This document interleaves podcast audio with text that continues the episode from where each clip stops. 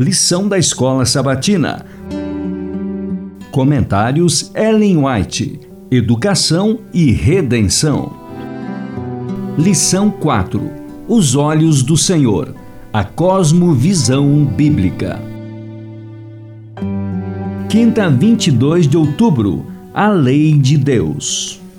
Deus não deu aos seres humanos liberdade para que se afastassem de suas ordens. O Senhor declarou a Israel: Vocês não agirão, cada um fazendo o que bem entende, mas tenham o cuidado de obedecer a todos estes regulamentos que estou dando a vocês.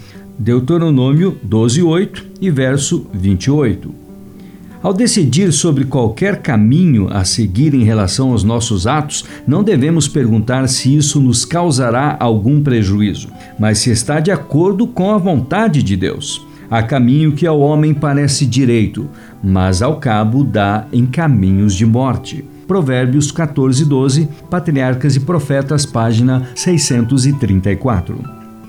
O plano da salvação junta as santas influências do passado e a luz atual. Essas influências são ligadas pela áurea corrente de amorosa obediência. Receber Cristo pela fé e curvar-se em submissão à vontade de Deus torna homens e mulheres filhos e filhas de Deus. Pelo amor que só o Salvador pode conceder, eles se tornam membros da família real, herdeiros de Deus e co-herdeiros com Cristo.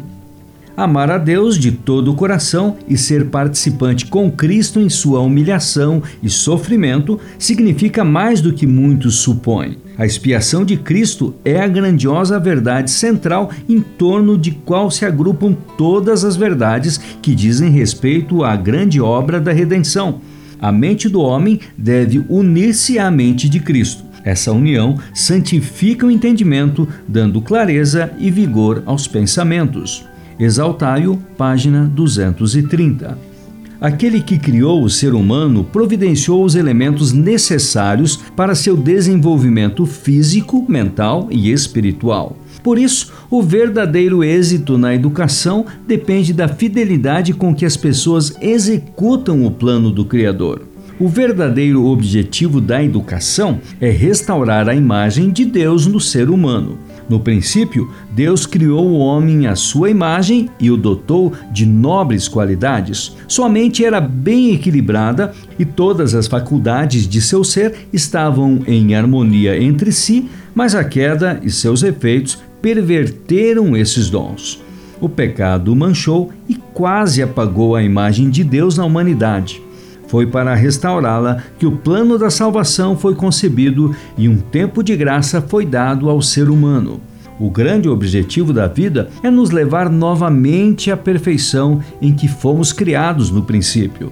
E esse objetivo constitui a base de todos os outros. O trabalho dos pais e professores na educação dos jovens é cooperar com o plano divino, e ao fazerem isso, eles se tornam cooperadores de Deus. 1 Coríntios 3, 9. Cada capacidade ou atributo com que o Criador nos dotou deve ser usado para a glória e para reerguer nossos semelhantes. E essa tarefa põe nossas habilidades em prática de maneira mais pura, nobre e feliz. Patriarcas e Profetas, página 595. Estudo adicional para sexta-feira, 23 de outubro. Leia o livro Nos Lugares Celestiais, capítulo A Luta pela Espiritualidade, página 160. Leia também o livro O Grande Conflito, capítulo A Imutável Lei de Deus, páginas de 433 a 452.